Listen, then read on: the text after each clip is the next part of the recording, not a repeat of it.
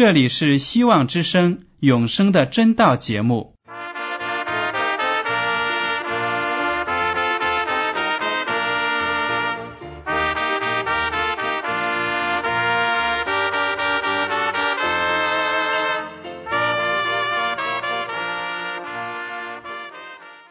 亲爱的听众朋友们，你们好，我是艾德，很高兴今天能和你们在永生的真道这个栏目中见面。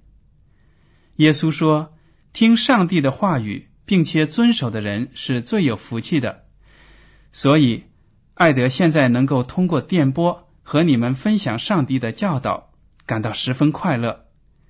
我也希望众位弟兄姐妹。还有那些正在寻求真道的朋友们，也能够珍惜这段时光。大家不妨在手边准备好纸和笔，将今天讲到的要点和经文章节做些记录，以便过后自己再亲自查考圣经。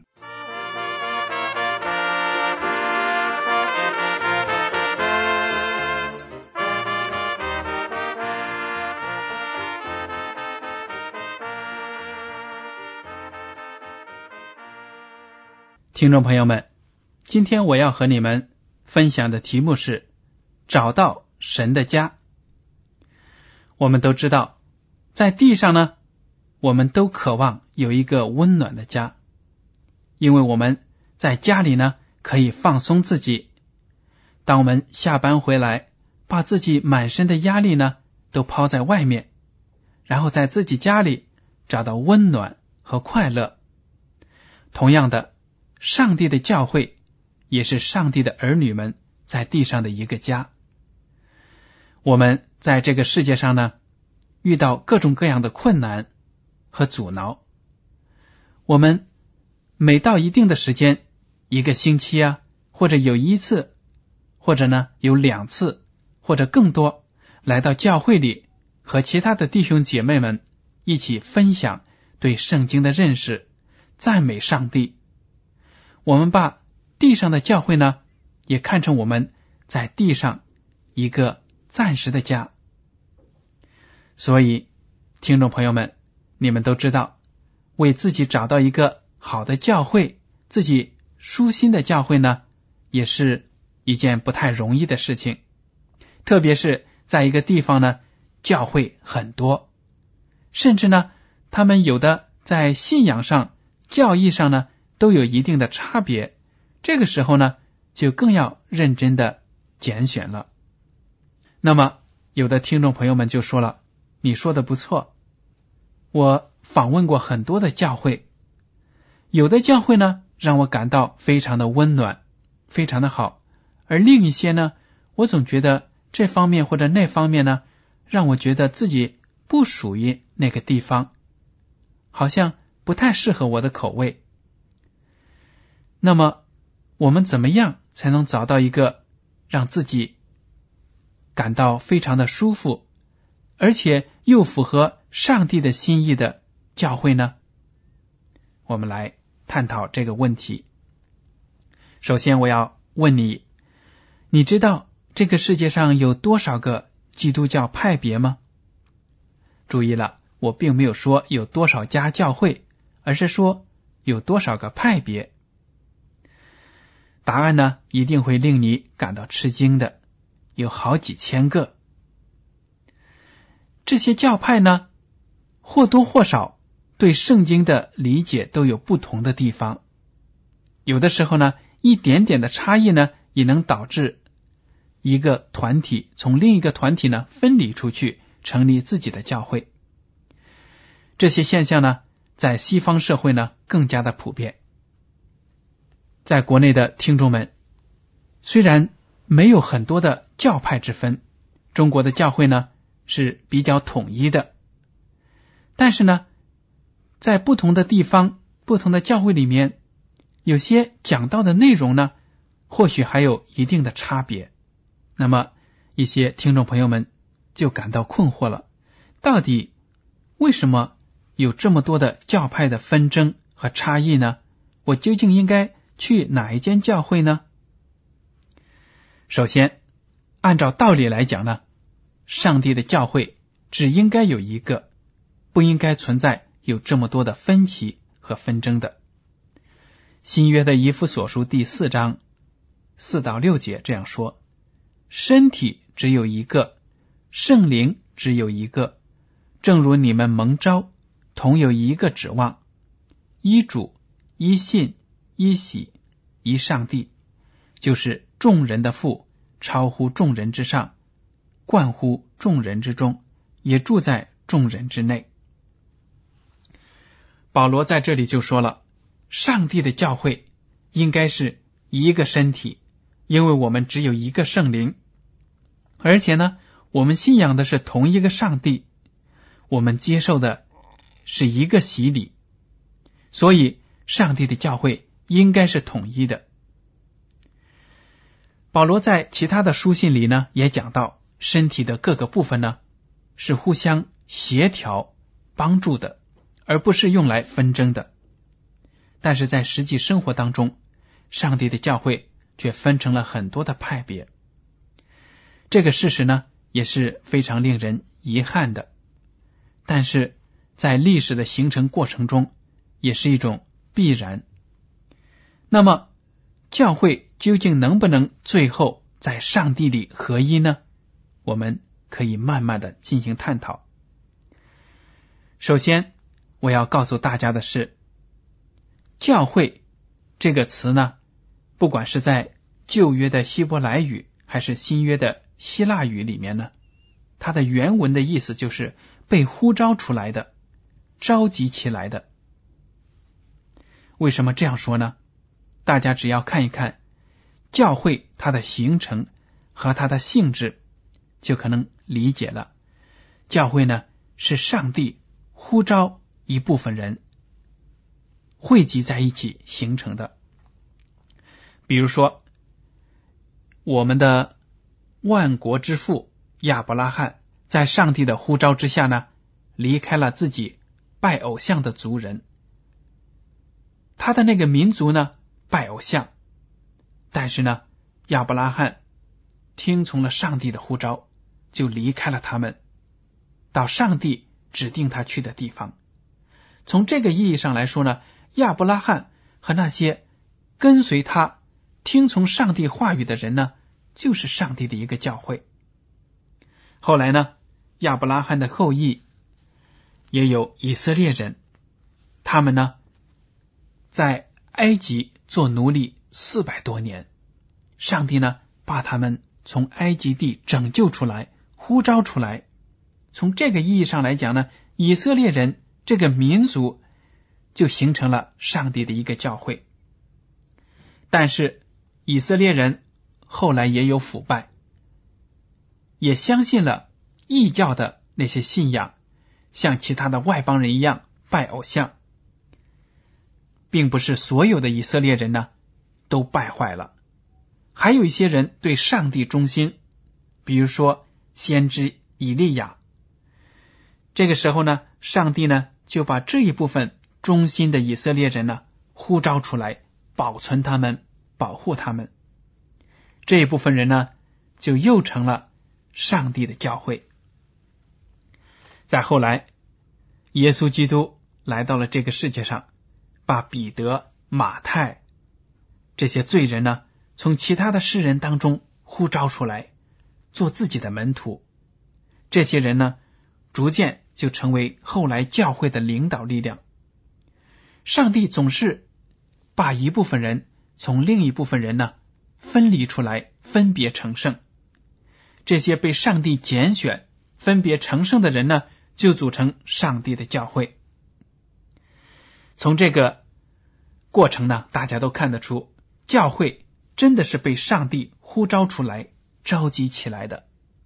我们并不是自发形成的团体，而是有一个从上面而来的呼召。把我们汇集起来，形成了上帝的教会。后来呢，在中世纪，当天主教会腐败的时候，上帝就兴起了宗教改革家马丁路德，还有其他的宗教领袖，把真理呢进一步的发掘出来。这些人呢，又逐渐的汇集在一起，形成了上帝的教会。再后来，不同的派别就产生了。最后呢，在十九世纪后半期，基督复临安息日会也形成了。我很骄傲，我很高兴的说，我就是基督复临安息日会的一个分子。我相信呢，基督复临安息日会是上帝的真教会之一。注意我说的话，我并没有说基督复临安息日会是上帝唯一的真教会，而是说呢，我们是上帝的。真教会之一，因为我们高举圣经的真理，而且呢，荣耀上帝的名。当然，在这个世界上有很多很多的基督教会，有小的团体，也有大的团体，他们都是忠心的追随耶稣基督，荣耀上帝的名。他们都是上帝真正的儿女，真正的教会。那么，我们如果要找到一个上帝真正的教会呢，就要用圣经来作为评判的标准，因为上帝的真理呢都是包含在圣经当中的。如果一个教会传扬上帝的真理，那么他就会高举圣经，传讲圣经里才有的真理。以赛亚书第八章二十节这样说。人当以训诲和法度为标准，他们所说的若不与此相符，必不得见晨光。这里的训诲和法度，指的就是上帝的话语——圣经。当以赛亚写这本书的时候呢，那个时候的旧约圣经呢，基本上就是摩西的前五部书，也就是现在旧约圣经的前五部书。里面包含着上帝对人的训诲和法度。如果一个教会高举上帝的话语，传讲圣经里的真理，那么这个教会呢，就是上帝的真教会。而且，一个教会不一定一下子就能完全发掘圣经里的真理，因为上帝的真理呢，是一点一点。启发出来的圣灵的做工呢，也是一点一点的带领人们的。就好比基督复临安息日会，并不是一下子就形成，而且一下子就明白所有圣经里的真理，不是的，在几十年、上百年的时间，慢慢的发展，这样呢，圣经的真理一点一点的被挖掘出来，一个不断追求真理的教会。也是上帝真正的教会，您说对吗？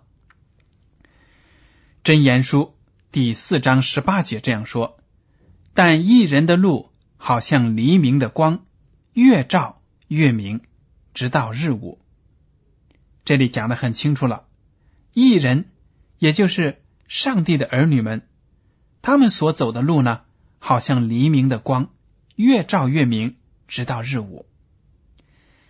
大家也许在某些旅游景点呢，观看过日出的景象。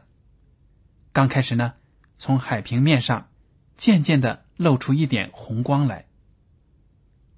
这点红光呢，越来越大，越来越亮。这个太阳呢，逐渐的升起，直到日午的时候呢，太阳正当顶，照的最亮。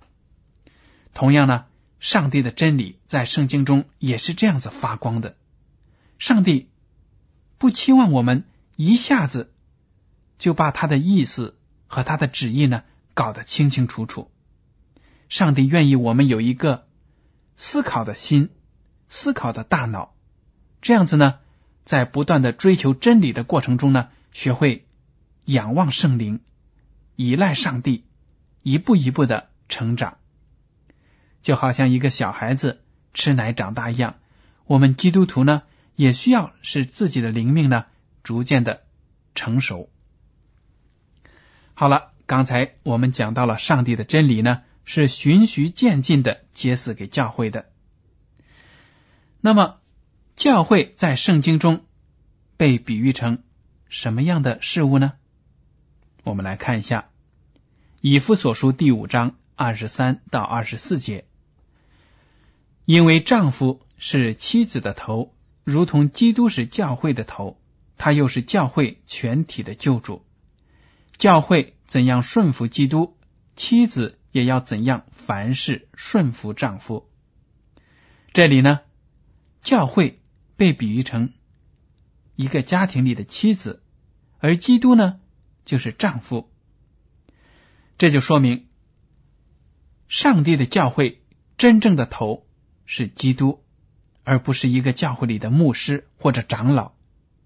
我们如果把眼光放在我们的牧师或者长老的身上呢，我们就会偏离了耶稣基督。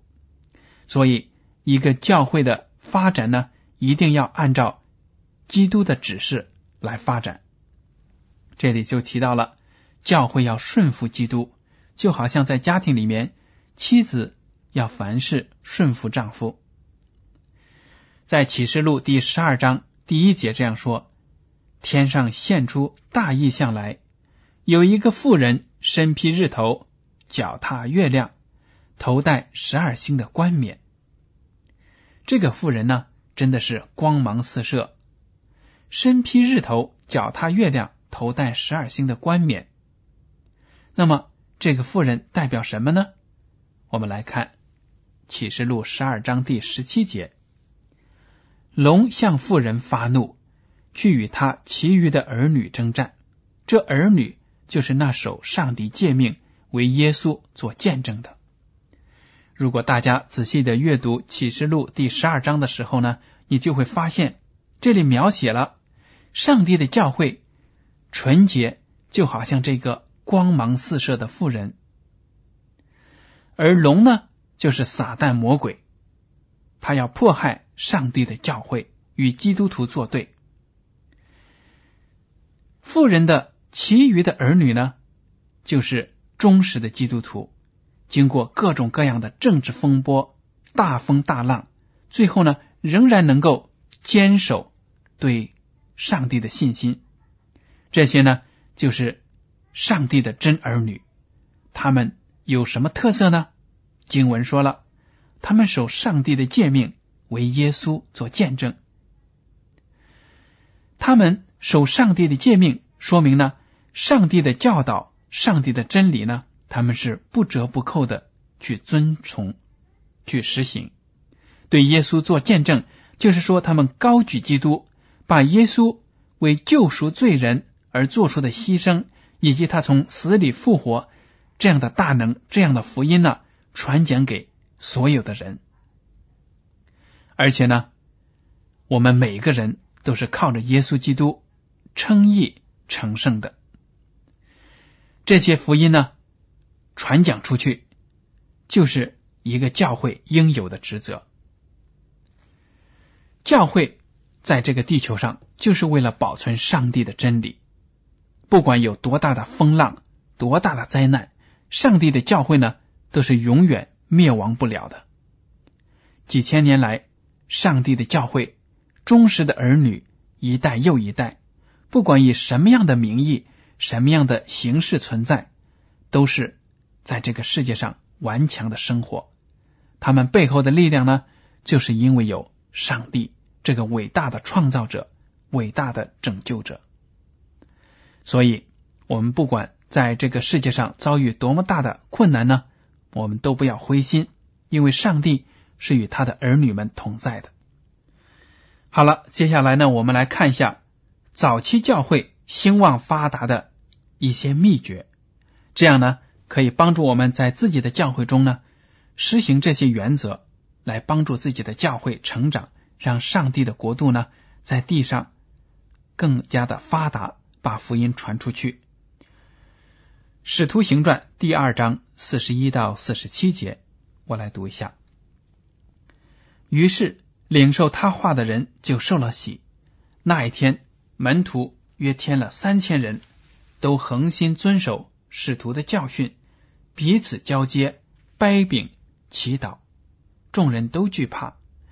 使徒又行了许多奇事神迹，信的人都在一处。凡物公用，并且卖了田产家业，照个人所需用的分给个人。他们天天同心合意，恒切的在店里，且在家中掰饼，存着欢喜诚实的心用饭，赞美上帝，得众民的喜爱。主将得救的人天天加给他们。这里讲到呢，在听了彼得的讲道之后，在圣灵的感动之下，一天之内就有三千人受洗。这是早期教会的一个伟大的发展。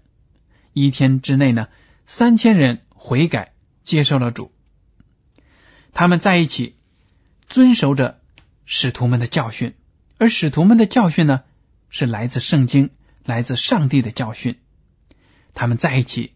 非常的团结，而且恒切的祷告，这一点大家可以学习。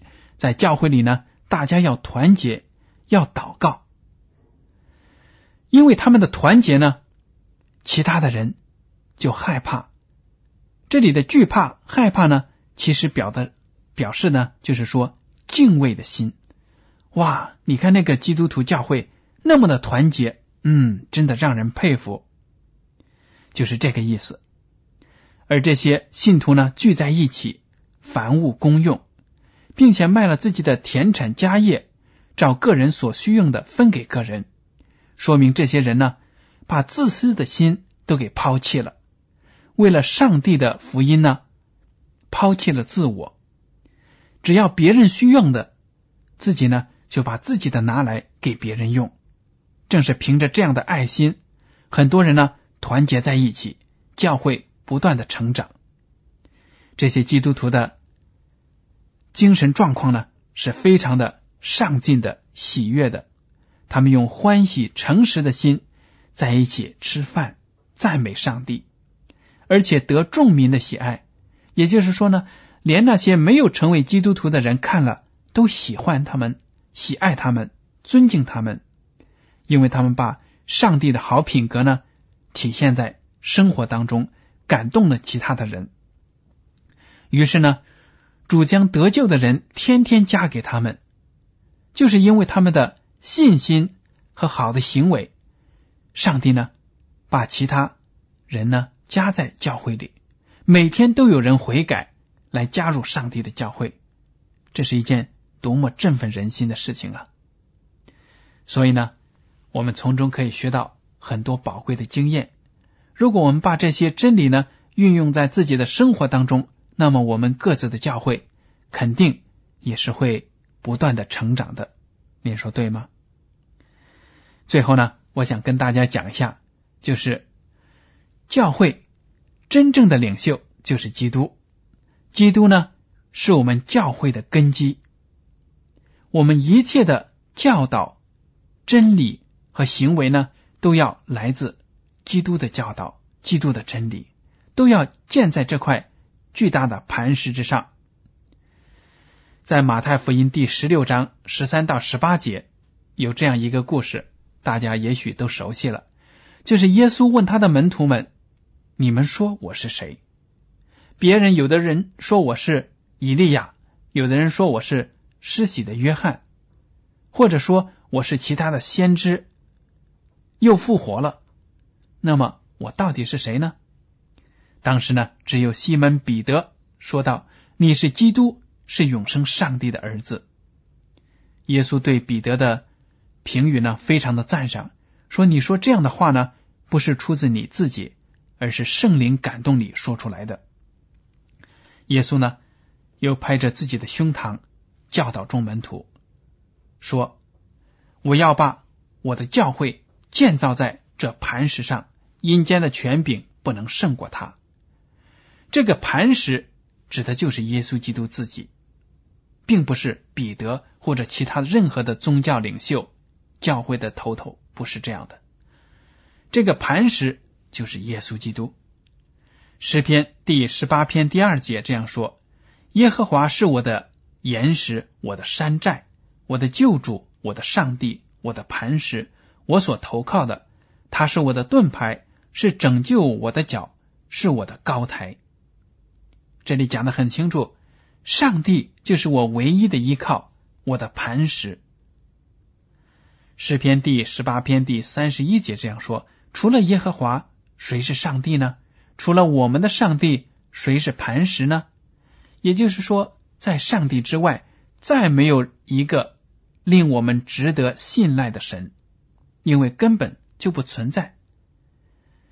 所以呢，上帝一定要做我们基督教会的根基。如果我们老是把眼光放在某某领袖身上，觉得这个人呢有口才、有魄力，他就是我们的领袖，那么有一天这个人不在了，这个教会怎么存在呢？如果没有了基督，教会就会因为某一个领导的失去呢而遭受到打击。这是不应该发生的。最后呢，我想跟大家再强调一下，上帝真正的教会呢，可以说是无形的教会，包括我们现在在地球上有很多的教派，每个教派里面都有上帝真正的儿女。我们一个人呢，在我们地上的教会的身份，虽然在教会的名册上有名，并不表证呢，并不是说。我们就能够将来一定能够得救。为什么这样说呢？因为呢，在地上的名册上有名啊，没有什么用的。最重要是在上帝的天国的生命册上有名。如果一个人受洗加入教会，不能够天天的跟随主行主喜悦的事情，那么他在教会上的名字呢就没有意义。他名称为基督徒呢，也就名不副实。上帝的真教会包括一切真心爱主、效法主的人，并不限定于任何一个教派或者教堂。听众朋友们，如果您在寻找上帝的真教会的时候，只要看到这个教会是高举耶稣基督的、荣耀上帝的、传讲福音的，而且有爱心帮助别人，那么。这个就是上帝的真教会。好了，今天的永生的真道节目呢，到此就结束了。希望对大家有帮助。如果您对这个节目有什么问题，请给我写信。我的通讯地址是香港九龙中央邮政总局信箱七零九八二号，请署名给爱德。爱是热爱的爱，德是品德的德。如果您要求得到免费的圣经节目时间表或者灵修读物，也请写信告诉我们。好了，艾德，感谢您收听今天的广播，愿上帝赐福你们，我们下次再见。